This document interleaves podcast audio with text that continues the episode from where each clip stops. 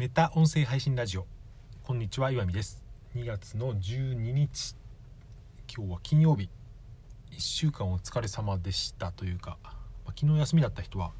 あんまり週末感がないんじゃないかと思いますがクラブハウス関連でですね、うん、ソーシャルいじめっていうものについてちょっと別に重いテーマではないんですけど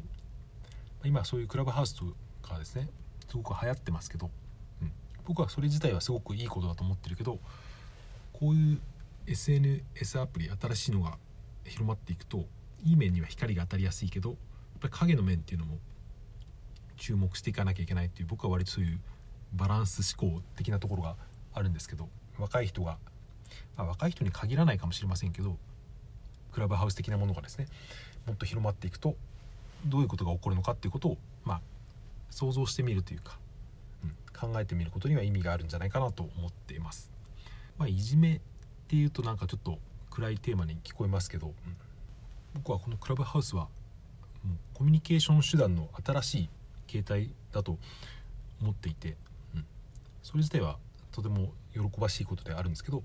その一方でですねいろんな使い道とかいろんな使われ方いろんないい悪いがある中で、まあ、その中での一つとして、うん、ソーシャルいじめ的なものがあるんじゃないかという、まあ、そこに今スポットライトを当ててみようということです。なんか前振りが行々しくなりましたけど、うん。まあ、10分程度の雑談になると思うので気楽に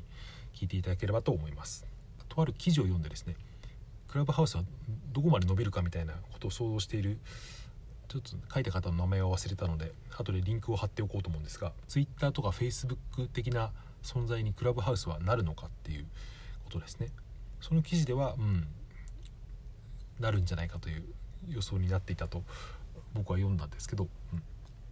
うん、そこに段階があるっていうふうに書いてあったのが面白くて3段階あるって書いてあったんですよね。えー、最初にトップダウンという形式からボトムアップという形式にそして最後には変愛型になるって書いてあってその考え方が面白いなと思ったんですけど結構図解で分かりやすく解説されていたんで興味のある方は読んでみてくださいこの3つがどういうことかっていうと僕もさっき読んでざっと読んだ感じなんでもしかしたら間違ってる解釈もあるかもしれませんけど最初のトップダウンっていうのは、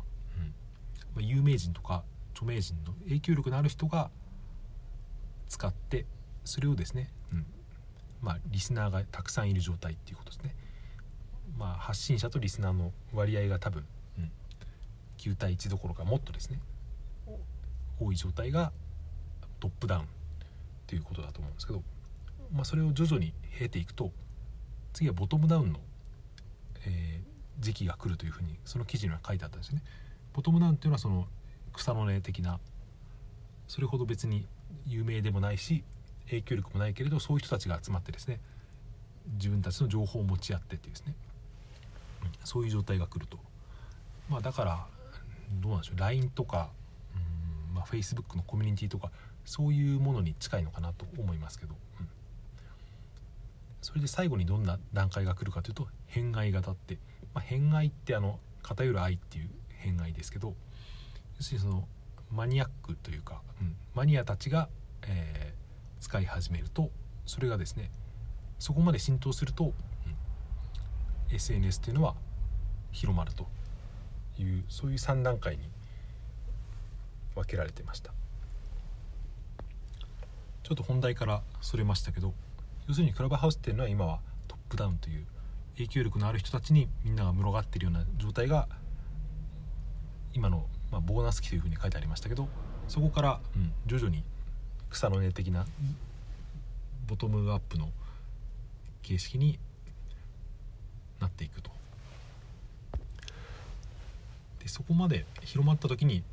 やっぱりそのソーシャルいじめ的なものが発生するんじゃないかなと僕は思うんですよね。これは記事とは全く違う僕の意見なんですけど、うん、いじめとは何ぞやっていうことになると語りきれないというかすごく難しいテーマになるので、まあ、ここでは寄ってたかって誰かの悪口を言ったりとか誰かをのけ者にしたりってそういう流度の荒い意味としていじめというふうに使ってますけどそれでもう一つ別の観点からですね、まあ、クラブハウスというかクラブハウス的なものと言ってもいいですけどの問題点が僕はあると思っていてそれが何かというとネットに常時つながってる状態が当たり前になりつつあるっていうことなんですよね。クラブハウスはそのネットに常時接続の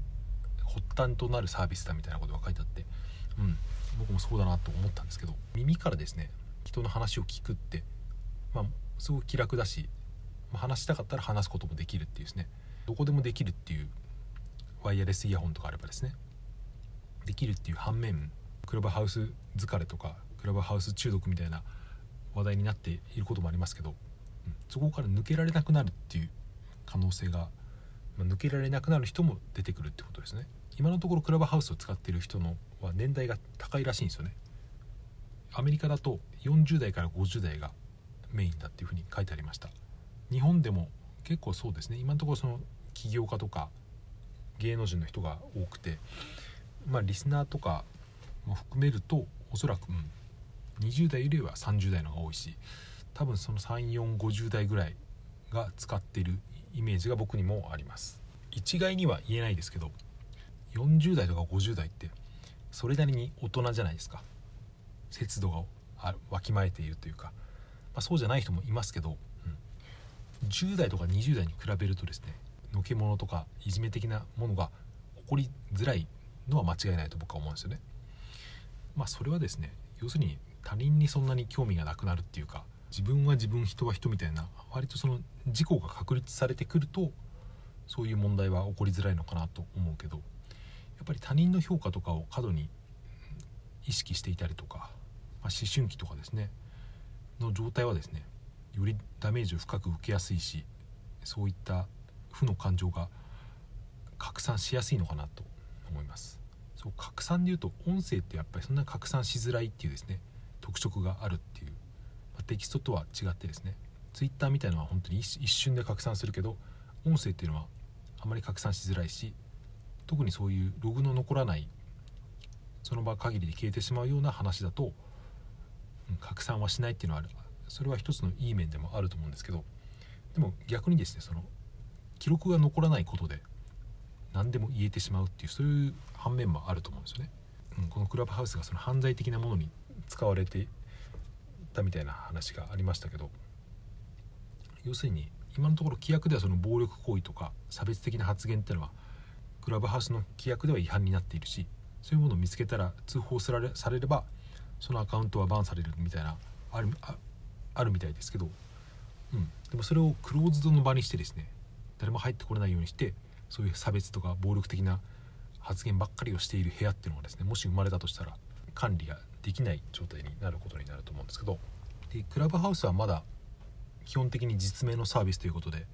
それほど暴走はしづらいのかなと思うんですけど競合サービスとして Twitter がそのスペーシスという同じようなサービスをベータ版で出してたりとかちょっと前にそのニュースで Facebook がですね、クラブハウス的なものを開発しているみたいなニュースがありましたけど Twitter ってやっぱり Twitter の中で音声の部屋が生まれるとするとですねやっぱりそれって結構、うん、悲惨なことになりがちなのかなと、まあ、特に結論のない歯切れの悪い話になりましたけどやっぱり自分に子供ができるとですね子供の将来のことっていうか未来のことを自然に考えるようになって僕らとは時代が違うんで SNS との付き合い方っていうのはどうやって教えればいいのかなっていうか、まあ、教えるものではないのかもしれませんけど、うん、やっぱり親が一定の指針というか価値観を持っておくっていうのは僕は大事かなと思っていて、まあ、だから別にクラブハウスとかを Twitter とかを使ってるわけではないけど怖いものだと思って触れないよりは、うん、とりあえず試してみてこういういい面と悪い面があるっていうことですね知っておくっていうのは、うん、大事なのかなと思ったりもしています。もし僕が今の現在中学生とか高校生だったらって結構難しい想像ですけどおそらく僕はあまり気にしない人間だったんじゃないかなと。もともとそんなに人とのつながりをですね重視するタイプではないので、うん、どっちかっていうと本当にですね一人で孤独を好むタイプって言ったらちょっとかっこつけてますけどそういうタイプだったので SNS 的なものでその被害に遭いやすい人っていうのは良くも悪くもその他人とのつながりを大事にする人っていうことなのかなとも思います、えー、ラジオトークの限界が近づいてきたので